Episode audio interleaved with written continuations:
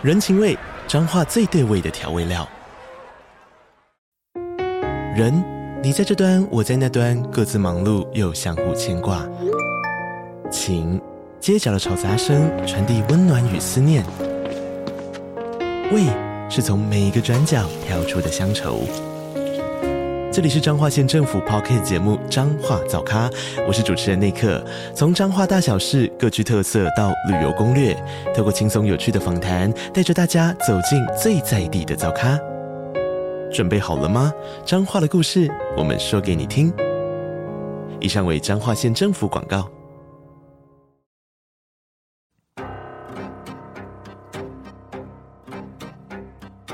本节目内容可能包含血腥、暴力以及令人引起不安的情节描述，请听众斟酌收听。有时候真实犯罪比推理小说更害人，而有时推理小说是真实犯罪的狂想版。嗨，大家好，欢迎收听《二之根你的犯罪研究日志》，我是 Troy，我是 Lucien。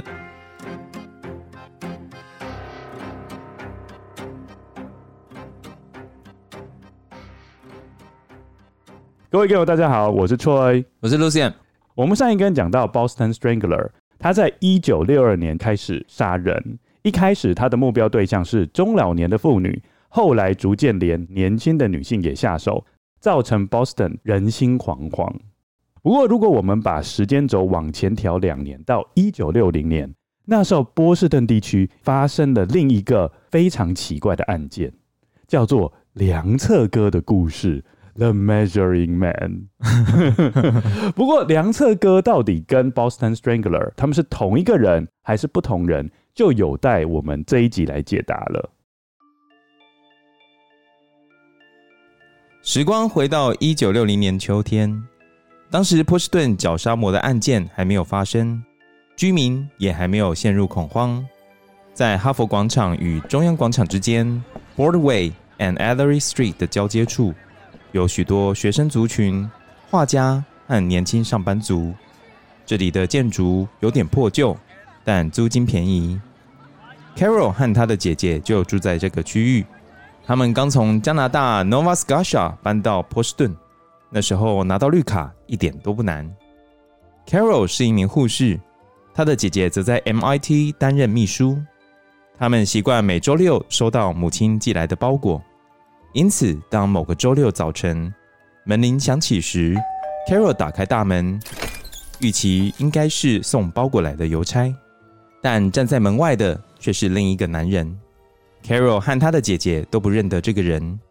这个男人很矮，但身材结实，有方形的下巴，鼻子比一般人大，顶着明显打理过的庞巴度发型。男人说他叫 Johnson。是黑与白模特儿经纪公司 Black and White Modeling Agency 的星探。他看到 Carol 和他的姐姐的样貌，觉得他们有当模特儿的潜力，因此想要替他们量个身材，然后把资料带回公司。Carol 和他的姐姐忍不住轻笑了一阵子。虽然眼前的男人蛮有礼貌的，但他提出的点子有点天马行空。于是他们回应说，他们已经都有全职的工作了。并没有兴趣做模特儿，毕竟姐妹俩对自己的职涯都有自己的想法。两天后，也就是周一早上八点钟，当 Carol 的姐姐出门上班后不久，大门门铃又响了。门外的人表明是前天拜访过的 Johnson，并想要再和 Carol 谈一谈。Carol 被吓到了，她急中生智，骗男人说她的男朋友在屋子内，男朋友叫她不要开门。男人说了声“好吧”，就离去了。周五，当 Carol 的姐姐工作回家后，发现家门的门锁因为被破坏而打不开，可见有人曾经试图强行进入屋内。姐妹俩于是报了警。没想到警方说，当天下午已经逮捕一个企图强行开锁的男子。那名男子被警方发现后，逃到后院，并被后院巨大的围篱困住。也因此被警方成功逮捕归案。当姐妹俩来到警局，男人瞥了他们一眼，并没有表示什么。而当姐妹俩陈述完案情时，男人突然说：“这两个女孩讲的一切都是事实。”似乎已经放弃答辩了。警方向姐妹俩表示，这不是一起单一案件，好几位妇女都受到他的骚扰。这位冒称黑与白模特儿经纪公司的 Johnson，他总会在妇女家的门口出现，言谈有礼，甚至富含魅力，但背后却带着淫念。大部分情况下，他会称心如意地进入这些女子的屋内，然后进行量测工作，不是使用卷尺，而是用手直接测量。甚至有些女人会自愿和他上床，但如果他被拒绝，男子会重新回到女子的住所，敲开大门锁，然后在屋内等待女子回家。警方称男子为 The Measuring Man，量测哥。一九六一年五月三日。量测哥接受审判，Carol 和其他女子出庭作证。法官判处八项入侵民宅罪，总共需服刑两年，可于一九六三年五月获释。那个男人名字是 Albert DeSalvo。由于他所骚扰的女性都住在哈佛大学附近 d i s a v o 告诉他的假释官说，他不帅，学历也不高，但总是能把这些高学历的人骗得团团转。这让他感到很愉悦。他还另外对警方补充说道：“我觉得他们高人一等，因为他们都是大学生。告诉他们有模特儿的工作机会，会让他们目中无人的自大心理更显露出来。他们全然的相信我。有点常识的人都看得出来我在说谎，但他们也没有叫我出示证件，我连相机都没有带。”那你觉得梁策哥跟 Boston Strangler 是有关系的吗？目前还看不出来。不过你都放在这边，就是会告诉听众就是有关啊。只是你可以发现，梁策哥的时间比较前面嘛。对，他的犯案手法也是比较无害一点。嗯，顶多就是骚扰。呃，还有敲关人家的大锁，顶多就是这样子而已。用手测量。哎、欸，来来来来，叔叔家，我帮你测量身体，这样。他不是来叔叔家，哦，是去人家家，他是去人家家测量。对对对，哎、欸，又长高啦，叔叔帮你量身高。那你觉得，如果是你的话，碰到这样类型的人，你会怎么样应对进退？我应该是不会开门啊。没有啊，他就敲门嘛，但是你一定会开呀、啊嗯。我不会开啊，干嘛要开？为什么是一定要开？你不知道是谁，就先打开嘛。不会啊，不会开门啊，绝对不会开门啊，一定是在门外。啊，你你的防盗心理好差哦！天哪，你当然有人敲门，你会先问说是谁哦，或者是家里有那种防盗门孔，就会看一下是谁。嗯哼，你不可能一开始就哦直接打开说啊什么事啊这样，怎么可能啊？哦，我你也太无害了吧？如果说我如果立刻说，哎、欸，我是黑与白模特儿经纪公司的人，然后呢，觉得你很帅哦，帮你做个丈量。问题是 我们隔着一道门，你怎么会知道我很帅？哦，因为刚刚在街上就发现了，所以你跟踪我。呃，因为我是星探啊。那你怎么上来的？因为刚刚刚好有一个老妇人帮我开门，我就顺便上来了。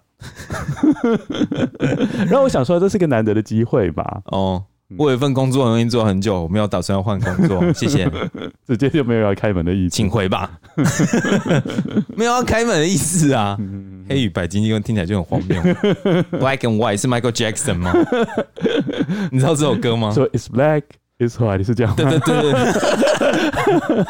No matter if you're black or white。黑与白的，哦哟。我猜他的意思是说，无论你的肤色是什么，还有 yellow 啊，Hello。Racist，可能那时候黄种人移民没那么多吧。嗯哼，You better be。嗯哼，哦，有一件事情要说明一下，他不是被判了两年的有期徒刑吗？照理来讲，应该是在一九六三年五月才会获释。嗯，但是我们之前讲 Boston Strangler 第一起命案发生的时间是一九六二年六月十四日。哦，意思就是说，当 Boston Strangler 在犯案的时候，照理来讲，梁策哥应该还关在牢里面。嗯，但是事情没有想象中的简单，因为梁策哥在牢里面表现得很好，所以实际上他的刑期有缩短。Oh. 量测哥在一九六二年四月份就被放出来了。OK，然后 Boston Strangler 的第一起案件是两个月后的六月份。哇哦，对，所以这时间轴是衔接的非常好。你可以把它想象成是梁策哥一开始他在练习，就是练习怎么样获得别人的信任。嗯嗯。因为我从这边可以看得出来，梁策哥的身高不高。后来发现他只有一百六十四公分，以西方人来说，的确是不高。然后等一下，如果我们讲他的生平背景，你会发现说他的家庭经济条件也没有很好，对，所以应该是有点自卑的心态。但是他竟然能够透过话术去玩弄这些高学历的知识分子，他就觉得很爽。嗯，而且那些高学历知识分子还自愿让他碰触，这个已经显现出连续杀人魔的典型特征：控制跟支配。哦，哎、欸，他知道怎么玩弄这些人的心态。我觉得听众会不会被我们时间轴转来转去，搞得昏头转向？因为接下来又要转回到 Boston Strangler 的犯案的年代了。嗯，应该是往后数。我们时间轴要回到一九六三年。上一次有讲到第八八个受害者，受害者。那我们今天要从第九个开始讲起。第八个受害者还记得吗？她是一个年轻的女性。哦，对。然后第九个受害者又变成六十九岁的人了。Victim Nine，第九名被害者，六十九岁的玛丽·布朗，于一九六三年三月六日被发现沉尸在自家的公寓地板上，她的头部覆盖着床单，她被强奸勒死，并被殴打头部，一个厨房的叉子刺入他的胸部内。这个部分我们讲的很简单，我们只是想要做个比对，前八个案子。Boston Strangler 杀人的手段可能没有那么残暴，但是我们发现第九个案子，它的血腥程度有升级。嗯，你看到、哦、除了强奸勒死之外，竟然还用厨房的叉子去插入被害者的胸部。还有一点，我想要问一下 Lucien，你觉得头部覆盖床单的意思是什么？不想要让被害者看着他吗？为什么不想让被害者看着他？是罪恶感吗？后来我有去查，其实这有两个意思。第一个有可能是罪恶感，对不对？嗯。那第二个可能是他不想要把他当成人啊？你看嘛，因为通常一个人重点就是他的头部。对。如果我可以把你的头部覆盖，就是一种非人化的象征，就是把你当成一个物品。可以看得出来，前八个受害者有很多都是会在他的下体插入一些器具，那个显然就是把它当成一个玩物啊。对。所以这个部分可以看得出来，他应该是认为这个人是可以利用、可以控制的一个物品而已。所以从这边可以看得出来，他越来越沉浸在他的幻想里面了。好，我们接下来要讲，我们为什么会知道这件案子是 DiSalvo，就是刚刚讲到的梁策哥犯的呢？因为那时候我们知道没有 DNA 证据嘛，嗯，对，所以他现场没有留下什么特别的物理性的证据。他是后来跟警方自首的时候，提供被害者厨房水龙头跟厨房收音机的细节。好像我们前面讲的几个受害者都跟音乐很有关系哦。对啊，还有跟护士，嗯，护理人员，就是家里在播歌的时候都可以引来 Boston Strangler。哎，我跟你讲，有一个叫做纽奥良爵士杀人魔，嗯，他的特色很有趣，他跟 Boston Strangler 不一样。他是说，如果你有播爵士乐的话，他就不会杀你。哦，对，所以那时候大家都热爱爵士乐，好像以色列那个逾越节哦，你知道逾越节？哦，我知道，你在在门帘上面要涂什么东西？涂那个羊的血，天使就不会进去把你的小孩杀掉。嗯，但是我们 Boston Strangler 不一样，嗯，就是说只要你播音乐，就会引狼入室。嗯，对，他就会出现在大门前面敲门这样子。然后他有说哦，他说厨房的水龙头的材质是黄铜，厨房的收音机的颜色是黄色，这些案件细节都没有透露在媒体上面。嗯，所以警方就立刻可以知道说，哦，原来眼前这个人真的是 Boston Strangler，真的是犯案的人。我们接下来要讲第十名受害者喽，Victim Ten Beverly Simmons，他只有二十五岁，啊，他在一九六三年五月六日被杀。在剑桥大学的大学路的公寓内，发现 Beverly Simmons 的尸体。他躺在床上，双手被绑在背后，全身赤裸，脖子上两条丝巾和一条尼龙长袜打成蝴蝶结。法医认为死因不是勒毙，因为他脖子上所有骨头都没有骨折。他被刺了十六次，四次在颈部，十二次在胸部。其中有五次深度到达肺部。Beverly 是音乐治疗师，当时正在波士顿大学就读音乐研究所。法医认为他没有被勒毙而死的主要原因，是因为他常唱歌，因此有很强的喉部肌肉，所以凶手才会改以刺杀的方式。所以 要多唱歌，所以 Lucien 应该不容易被勒死吧？也还好哎、欸，我应该没有像那个。人家是读音乐研究所的呢，我猜应该是声乐哦。嗯，对不对？声乐应该要常常唱歌，然后训练这个部分的肌肉。我应该应该蛮好勒的啦。怎么说？跟他比起来，你不是也蛮常唱歌的？KTV 就可以用这个当广告啊，常唱歌就不会被勒死了。是吗？防止 Boston Strangler 的最佳方式就是多唱歌，对，在家里面多唱歌，或者是来 KTV 唱。哎、欸，但是你有发现，搞不好 Boston Strangler 就是要挑这种最难的啊？啊，什么意思？因为这些不是都跟音乐有关吗？嗯，搞不好这些被害人都很喜欢唱歌啊？不一定啊，爵士音乐要怎么唱？还是那个古典音乐？我是觉得，其实 其实我后来发现了，等一下啦，等一下要怎么唱？我是发现应该是 Boston 是你怎么了？我在想，你说很喜欢听音乐，都很喜欢唱歌，我想说要怎么唱？一直听那个古典音乐的，嗯嗯大黄蜂吗？哎、欸，你有听出来耶？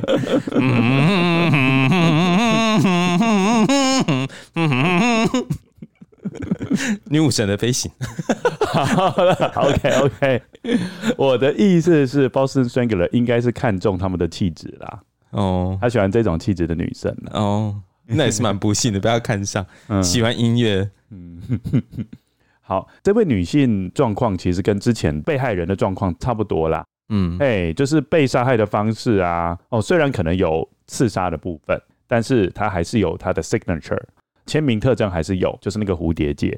好，那我们接下来要讲第十一位被害者。哎、欸，我突然想到有一首歌，古典音乐可以用唱的。哦，哪一首？进来，进来，进来的本色，等光哥，啦啦啦啦啦，那是引进来然后被东方化的吧？好了，Victim Eleven，一九六三年九月八日，五十八岁的 Evelyn 与邻居 Flora。一起吃早餐，然后回家换装，准备到 Saint Teresa's 教堂参加弥撒。两人约定在弥撒结束后一起吃午餐。下午一点时，Flora 去了 Evelyn 家的公寓，但敲门后得不到任何回应。打开门后，发现 Evelyn 倒在床上，右腿悬在地板上，她脖子上有两只长袜打成蝴蝶结。第三只长袜缠绕在他的左脚踝上，第四只长袜则在床上被发现。他被强奸了，他的内衣被塞进他的嘴里，现场留有精液的痕迹。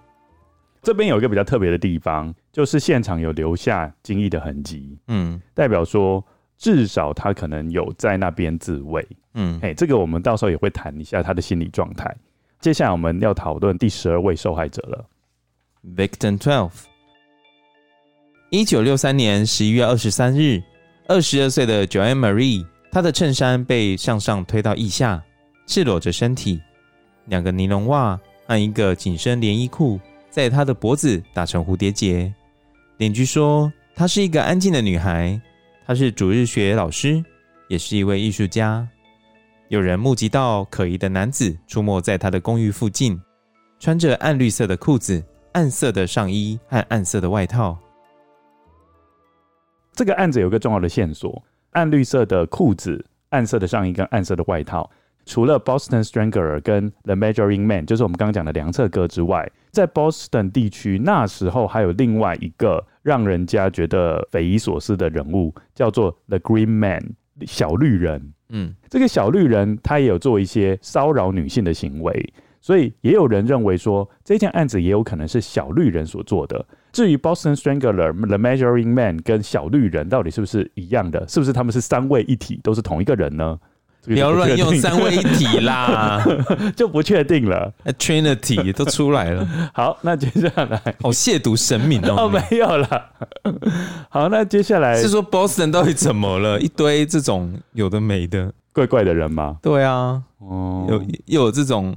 哎，你们说高雄有一个怪怪的人吗？啊，高雄有一个怪怪的人，不是高雄也有一些都市传说哦？有啊，蛮多的啊。那你有听说哪些吗？最有名就水果阿嬷。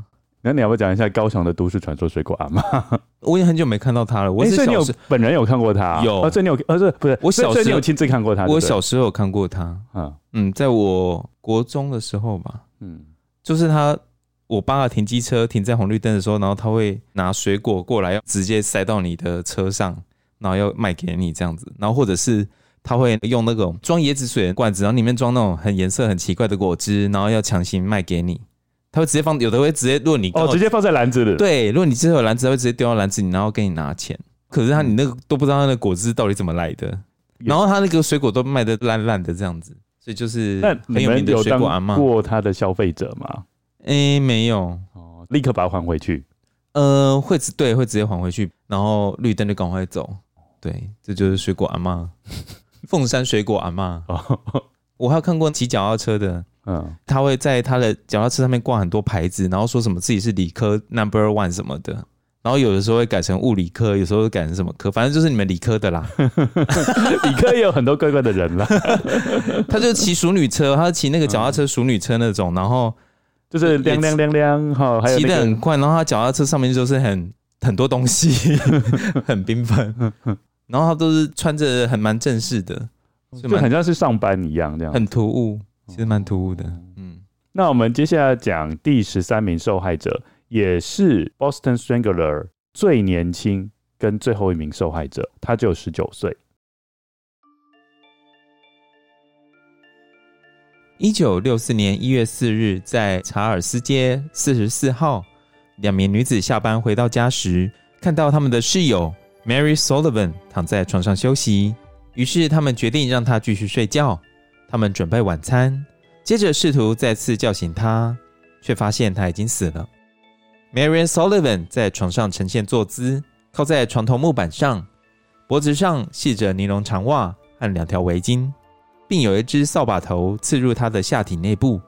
他的身体上留有精液，另外有一张新年快乐贺卡被放置在他的双脚之间。怎么觉得越来越残暴？只是我觉得有一个怪怪的地方，哎，他躺在床上休息，为什么忽然间又呈现坐姿？应该是趁室友在准备晚餐的时候做的事情哦。对啊，就是他本来是躺着嘛，然后他们的室友去准备晚餐的时候，可能就是他就被杀了。这个时间点听起来就是本来他们有先去看 Mary，那 Mary 是躺着在睡觉，然后他们就没有吵他嘛，然后就去准备晚餐。就说他怎么会知道这个女生就刚好在睡觉，然后就是他可以闯进来，然后又刚好可以把她弄死，然后他的室友刚好在煮饭，不会去注意到，你不觉得就很天时地利人和的感觉吗？嗯，是啊，就一种很不可思议，就就是有点像是 magic，就是这个凶手怎么会刚好知道说哦，Mary 她在睡觉，Mary 她的室友在做饭，然后他就可以趁这个空档进去把这个女生杀死，然后做了那么多事情，还放一张新年快乐的贺卡。对，而且对他来说，感觉 posing 是很重要的事情。你有没有发现？嗯，受害者的尸体摆放成特定的姿势，嗯，那种摆设是很重要的。而且他呈现的方式都是一种很诡异的方式。对，你看，在两腿之间放一个新年贺卡，大有嘲笑或者是说让进来的人吓到的意味在。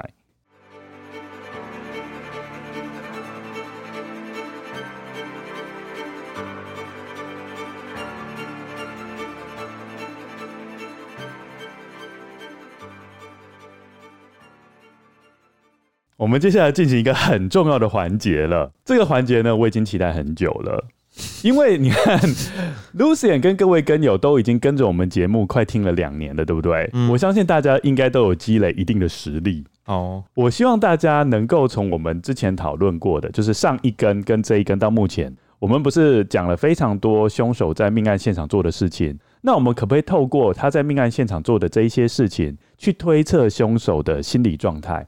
还有他的身家背景，嗯，对，我们来可以来做一个挑战，跟友们，你们也可以先按暂停，先思索一下我们之前讲的一些线索，在脑海里面先谱出，哎，你觉得凶手大概是怎么样的人，然后再继续听我们的节目，因为我们接下来要先进行凶手的心理分析，在进行心理分析之后，我们才会请 Lucien 讲他的身家背景，然后看我们有猜中多少。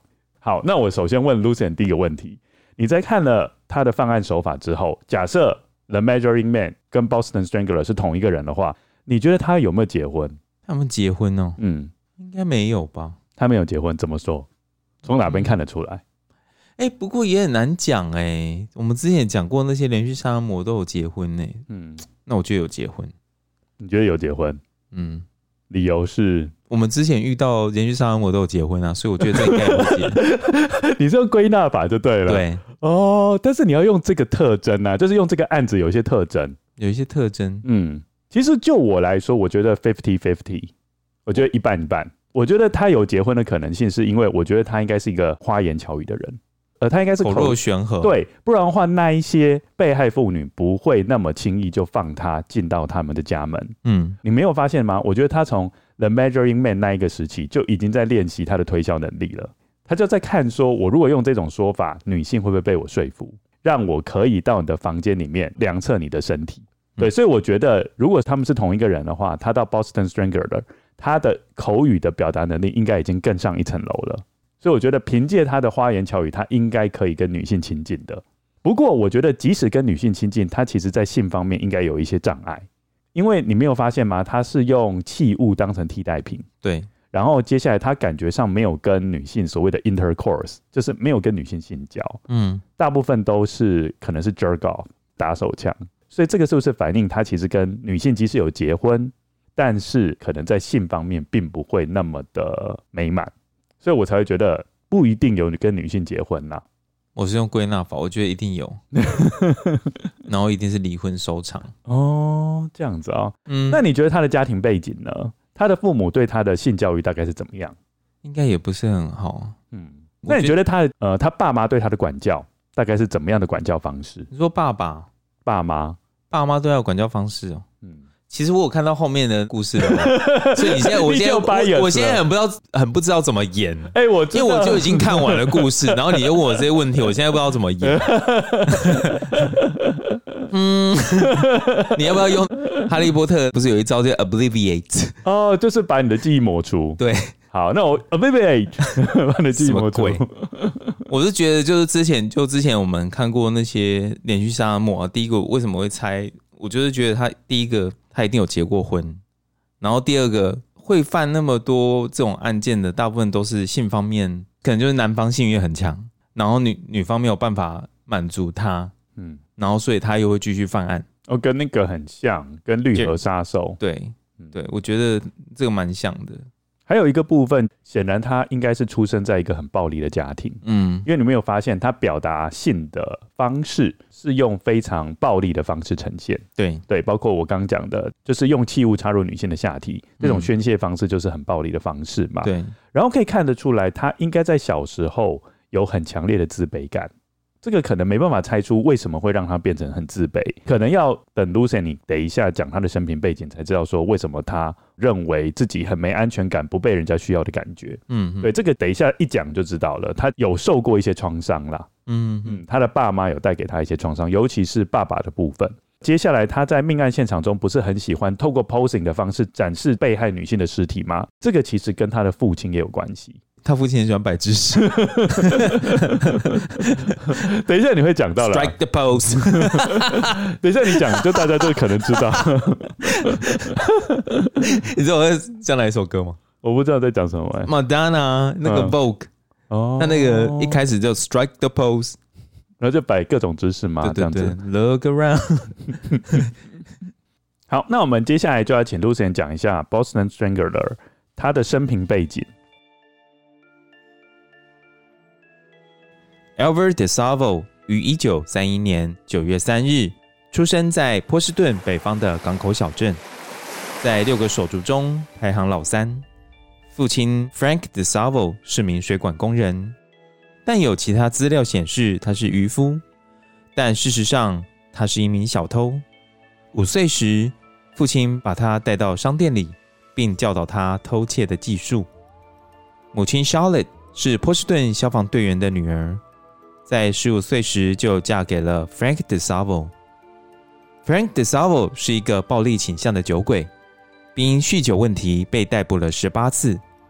根据 FBI 的统计资料，高达百分之六十九的连续杀人犯家庭都有酒精滥用的问题。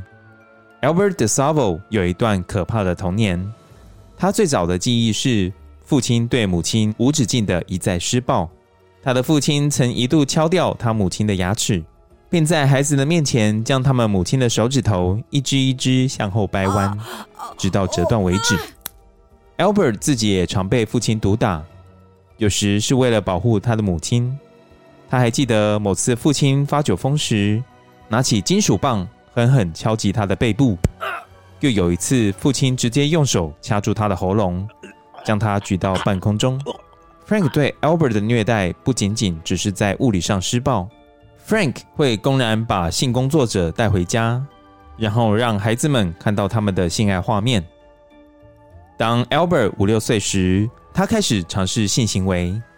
有一次，父亲以九美元的代价将他和两个妹妹卖给缅因州的一个农夫。六个月后，Charlotte 才找到他们。Albert 自始至终都没有说明消失的六个月中他们做了什么。不过，Albert 的弟弟 Richard 说，这件疑似儿童买卖变成奴隶的事件全是虚构的，并声称 Albert 是一个说故事高手。但即便如此，Albert DeSalvo 的童年仍是悲惨的。Albert 在八岁时开始与女性有频繁的性行为，也会与男同志发生性关系。有些男同志对于他射精后五分钟又能再一次射精感到很赞叹，他们甚至会花钱看他表演。但 Albert DeSavo 表示，他真正渴望的是女人，他不在乎女人的长相和年纪，是漂亮的或者是丑陋的。我们来谈谈 Albert DeSavo 的母亲。著名的犯罪心理学家 Dr. James Brusso 在访问完 Albert DeSavo 后，在一九六八年写了一本叫《Boston Strangler》的书，上面写道：Charlotte，也就是 Albert DeSalvo 的母亲，并不是一位温暖有爱心的人，不然母亲的关爱多少应该可以让 Albert 悲惨的童年生活变得比较能够忍受。但事实上，Charlotte 对他漠不关心，晚上的时候几乎都不在家，基本上没有参与任何家庭生活。和多数的连续杀人犯相同，Albert DeSalvo 在小时候觉得很孤独。他说：“我从不允许自己靠近任何人，我常常逃离人群，我躲进垃圾场。那里有一只狗叫 Queen，它很凶，看到每个人都咬。”我好几天都和那只狗睡觉，它都没有咬我。但和许多连续杀人犯相同，Albert DeSalvo 在小时候就有虐待动物的倾向。他喜欢将饥饿的猫与一只狗放在同一个板条箱内，看着那只猫抓掉小狗的眼睛。有其他资料显示，他会把猫狗放在木箱内，然后用弓箭射击。到了少年时期，Albert DeSalvo 开始入店行窃，时常违反法律。一九四三年十一月，年仅十二岁的 Albert 因涉嫌殴打和抢劫一位暴童而被捕，但因为没有前科而被判处缓刑。五周后，他和一名朋友闯入民宅，偷了价值二十七美元的珠宝。这次他被送到莱曼学校，这是一所矫正学校。在这里，Albert 除了学基本的读写算，还学会了一些技能，技能这两个字要特别加上引号，例如不靠钥匙，光靠点火装置让电线短路来发动汽车，以及如何精进当扒手的技巧等等。Albert DeSalvo 在莱曼学校待了十个月，期间一名心理师评估他的状况，认为他中等智商，十分畏惧他的父亲，并且很容易受他人影响。一九四四年十月，他因在莱曼学校表现良好而被假释。同一年，他的父亲 Frank 突然消失了，也带走了常年笼罩在家里的那片乌云。Charlotte 也在一年后和 Frank 离婚，并获得孩子的监护权。Charlotte 在照相馆找到一份兼职的工作，也开始和另外一名男子 Paul 约会。至于 Albert，则在花店担任运送工。虽然对于学校课业仍是兴趣缺缺，但他喜爱运动。而在教室外的世界，他的情感生活也开始发展。他暗恋一个三十五岁的女子，那名女子的儿子年龄和他差不多大。但好日子并没有维持很久。一九四五年八月，Charlotte 和 Paul 结婚。Paul 和游手好闲的 Frank 不同，Paul 担任卡车司机，很努力地养活他们一家人。但和 Frank 相同的是，Paul 的脾气也不太好，对于继子女的管教过分严厉。或许是因为这个因素，Albert 又重新回到小偷的生活。一九四六年八月，Albert 因偷窃汽车而重新回到莱曼学校。也有人说，Albert 是故意让自己第二次被送到莱曼学校，因为他想要逃离 Paul 的掌控。毕竟，当 Frank 还在的时候，莱曼学校对他来说是一个避难所。在完成第二次服刑后，Albert DeSalvo 申请加入美国海军陆战队，但因为体重太重而被拒绝。最终，他加入美国陆军。在接受训练后，他被派到德国的美国欧洲司令部。但 Albert DeSalvo 在军中表现并非完美无缺，他还是不时出现行为问题。一九五零年八月，他因为不遵守上级命令，被军事法院罚了五十美元。并被降级。随后，他在一场舞会中遇到 Beck，一位年轻的德国女孩。Beck 和他的父母在法兰克福居住，会说英文，着迷于 Albert 一流的口才。Albert 退伍后，两人在一九五三年十二月五日结婚，并来到美国居住。婚后生活对 Albert 来说不尽满意，他的性需求很大。Albert 嫌弃 Beck 性能感。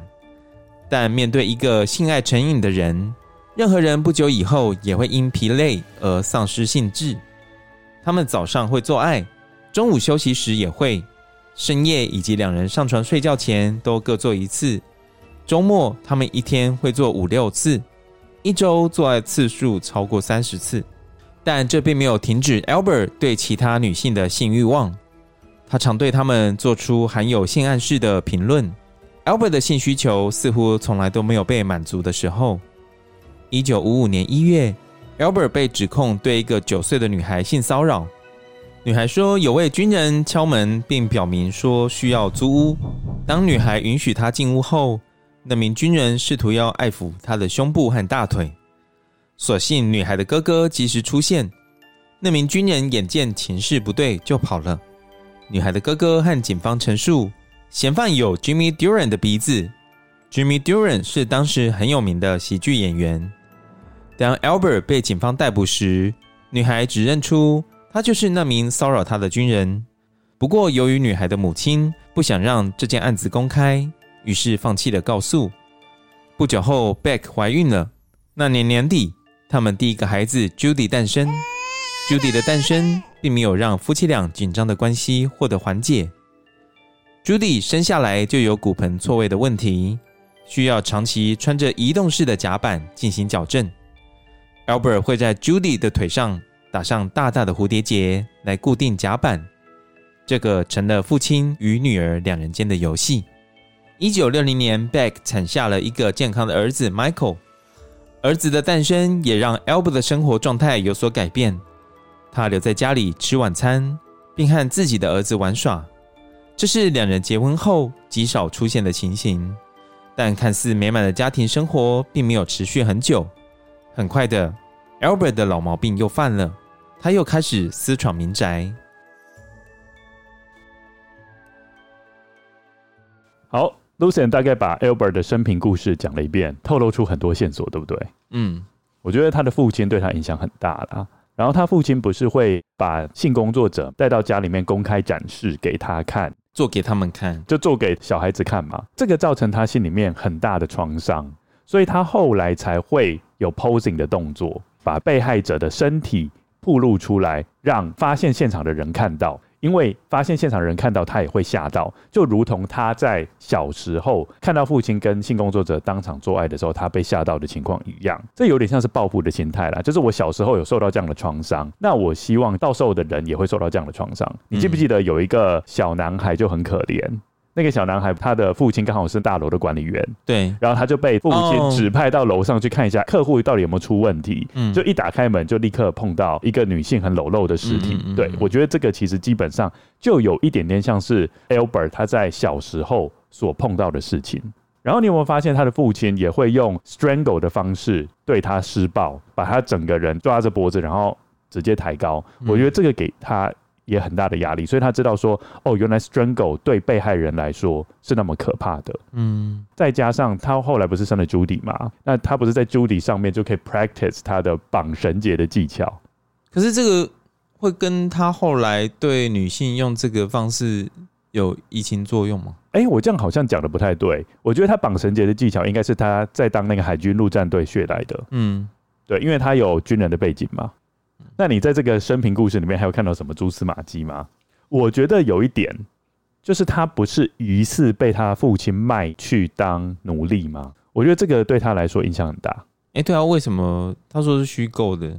不确定是不是虚构。假设弟弟啦，他弟弟说这是虚构。假设是真的的话，对他来讲，他会认为说。他是不被需要的。哦，家里面有你跟没你都没差，所以他会非常欠缺安全感，嗯，然后自然就有很自卑的心态油然而生，是有可能的。所以或许他的自卑感就是来自这个，所以他在长大的时候就很想要取得控制权，因为他从小无论是他从他的母亲，他很想保护他的母亲嘛，嗯，但是事实上也无力去对抗力量那么强大的父亲，就是他整个小时候的情况都是他是被支配者。他都是弱势的一方，他才会在长大的时候想要让自己变强势。我觉得这也是有可能性的。我觉得爸爸蛮残忍的哎，那不，嗯、我们刚刚不是讲说他爸爸有一次在小孩子面前把妈妈的手指头一根一根往后扳，直到断掉为止，那个很可怕哎，超恶心的哎。嗯，而且我觉得他们的婚姻竟然还可以维持那么久，真的是不简单。对啊，我到底发生什么事？就你刚刚讲的，他其实也没在赚钱吧？他不是天天都在喝酒的感觉。嗯难怪他后来长大对女性的那种对待方式也是，就是受害者啦。他前面那些 victim 也是很残暴的方式嘛。对，而且这种宣泄情绪的方式真的会受到上一代影响，就是有样学样。哦，对，真的是有样学样。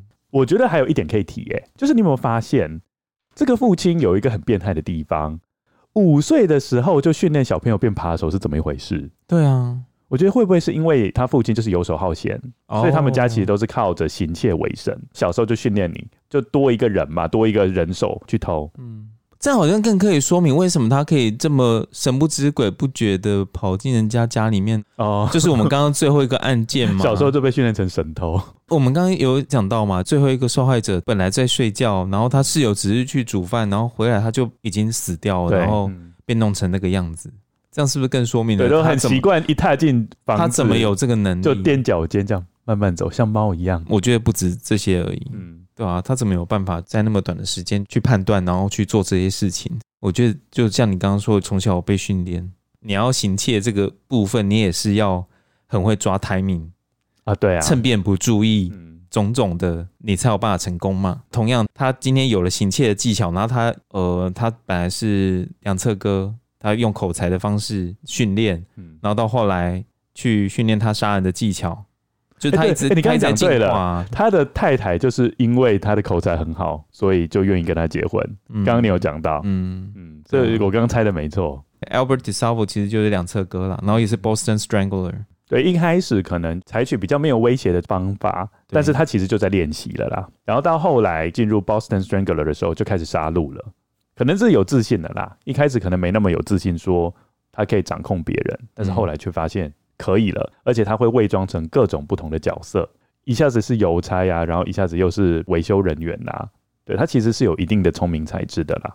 而且他很恐怖诶，他他一周的做爱次数是三十次，很恐怖诶。那太太怎么受得了？所以他太太后来就没有想要理他的感觉啊，所以他就往外发展。嗯、这个我印象中，我们之前也有讲到类似的，有一个就是绿河啊，对对对，绿河杀手就是太太已经守不住了，守门员已经守不住，知道啊，我不行了，然后放他出去，release the kraken，就放那个龙出去嘛，对，就把把他放出去了，因为他挡不住了，守门员守不住了，一周三十次，老娘守不住了，放他出去吧，这样。好可怕啊！对啊，好恐怖。那我这边跟各位跟友说明一下，后来的确发现 Boston Strangler 跟 The Green Man 跟 The Measuring Man 的确是三位一体。你不要再用三位一体这个字了。好了好了好了，这三个就是同一个人，就是同一个人，同一个人乱用哎。好好好好，那第一个阶段是梁策哥，在一九六零到一九六一年，他到处去骚扰别人嘛，哈，伪装是模特儿经纪人。好，再来第二个阶段是一九六零年到一九六二年，他这时候被称为绿人，因为他在犯案的时候会穿着绿色大楼维修员的工作服，或是他会穿邮差的制服。嗯，他在这接近两年的时间，闯入了新英格兰数百间的公寓，将妇女绑起来，并且进行性侵。玩弄他们的胸部跟下体，而且有的时候会偷窃小量的金钱，都是 Green Man 对 Green Man 的时候，这个时期对。再来，一九六二年就开始他的第三阶段，就是 Boston Strangler 的时期。这时候他就会开始杀戮了。哎、欸，不过我觉得很奇怪，就是小时候对他施暴的是男性，嗯，为什么他不是杀男性，而是杀女性？但是你要想哦，我觉得他会挑弱者啦。嗯，不然的话，他怎么会一开始先看一下？因为我们知道 Jerry Budos，嗯，小时候是被妈妈嘛，对，就是那个尿床，然后他妈妈对他的那个方式嘛，对，对啊，所以他后来就对女性很憎恨嘛，嗯，对啊，所以我才会有这个问题，就是说 Albert DeSalvo 他小时候是被他爸爸施暴，对，为什么他长大不是对男性有憎恨，然后去对男生下手？我个人是认为说他挺的确有非常愤怒的情绪要宣泄。嗯，但是他宣泄就是宣泄对弱者，所以你一开始的时候，Boston Strangler 也是先挑中老年人下手，嗯，先挑弱的下手，发现说可以掌控之后，再把目标转移到比较年轻的女孩子身上。对，所以我觉得他是循序渐进的啦。哦，他是用这种方式去释放他的怒气，而且加上他身高那么矮，你确定男性他打得过吗？哦，我觉得他也会评估彼此之间实力的落差吧。哦，对啊，男性的话要怎么骗呢？对，而且、欸、我帮你量一下 in body，然后谁就被骗进去？哎、欸，好啊好，我好久没有量体脂。对啊，免费的 in body 一次要两百块，这次算你免费要不要？in body 那么便宜？两百？哪有？你那是会员价吧？会员价两百。你不是有加入健身房？应该也是会员价，也差不多这个价钱。是吗？我已经忘记了，我没有记。不然的话，你就是新签约的时候也可以免费量一次啊。哦。好了，离题了。对啊，不然还有什么方式可以骗骗男生？你说敲门骗男生哦、喔？对啊，我觉得男性比较难骗呢、欸。嘿，你这样讲好像女生很好骗、欸，不是这样的意思。哦，不是不是，你这都要剪进去哦。不是不是，这段不能剪掉。不是，这段不能剪掉。Did you mean that girl are stupid？不是不是，我是说比较难找到手法去骗。嗯，啊，我知道有一种方式就很容易骗了，就是你还没有解释啊？你还没有解释啊？不是，但是网购了，用网购来骗是可以的啦。一时之间不知道怎么解释。啊，这段留着哈。不是，我是说比较难找到着力点。嗯，看到 Troy 惊慌的样子。那你觉得呢？你会是被什么骗？我觉得要看对什么有兴趣。哎，假设我这边有一套七十集的克里斯蒂全集。要不要买啊？哦，骗你的话就对了，对我是没有用啦，因为书太多，我也不会想要看。你说你买我一本一本，然后说有特价，我还会买。哦，整套听到就 哦，是哦，太多，一百多本哎，就像那个卖百科全书的人，哎，记不记得？嗯，有一集我们好像有讲，有啊，讲一个卖个卖百科全书，然后就被人家杀掉。对。我们 Boston Strangler 的故事先讲到这边，但是我们其实还有第三集。第三集就是在讲说 Boston Strangler 是怎么落网的。对，因为他看起来蛮聪明的吧？你看杀了那么多人，警方也没有找到什么特别的线索。嗯，所以他到底是什么落网的吧？我觉得他落网方式超级白痴，从来没有那么白痴的落网方式。真的、哦，真的。可是他技能都有点满呢。对，但是这一点他就嗯，我觉得聪明反被聪明误啦。然后接下来要讲他的审判方式。而且还要讲说他不要脸的提出了一些需求，对，我们来看一下他到底提出了哪些奇怪的需求。嗯，对，这是我们下一根要讲的重点。我相信 Boston Strangler 的这个故事是蛮精彩的啦。然后大家记得哦，就是多尾猫可以开始看了，因为我们讲完 Boston Strangler，接下来就要连接到很类似的多尾猫昆恩的书啦。嗯，好，那我们接下来要进行跟友的留言回复喽。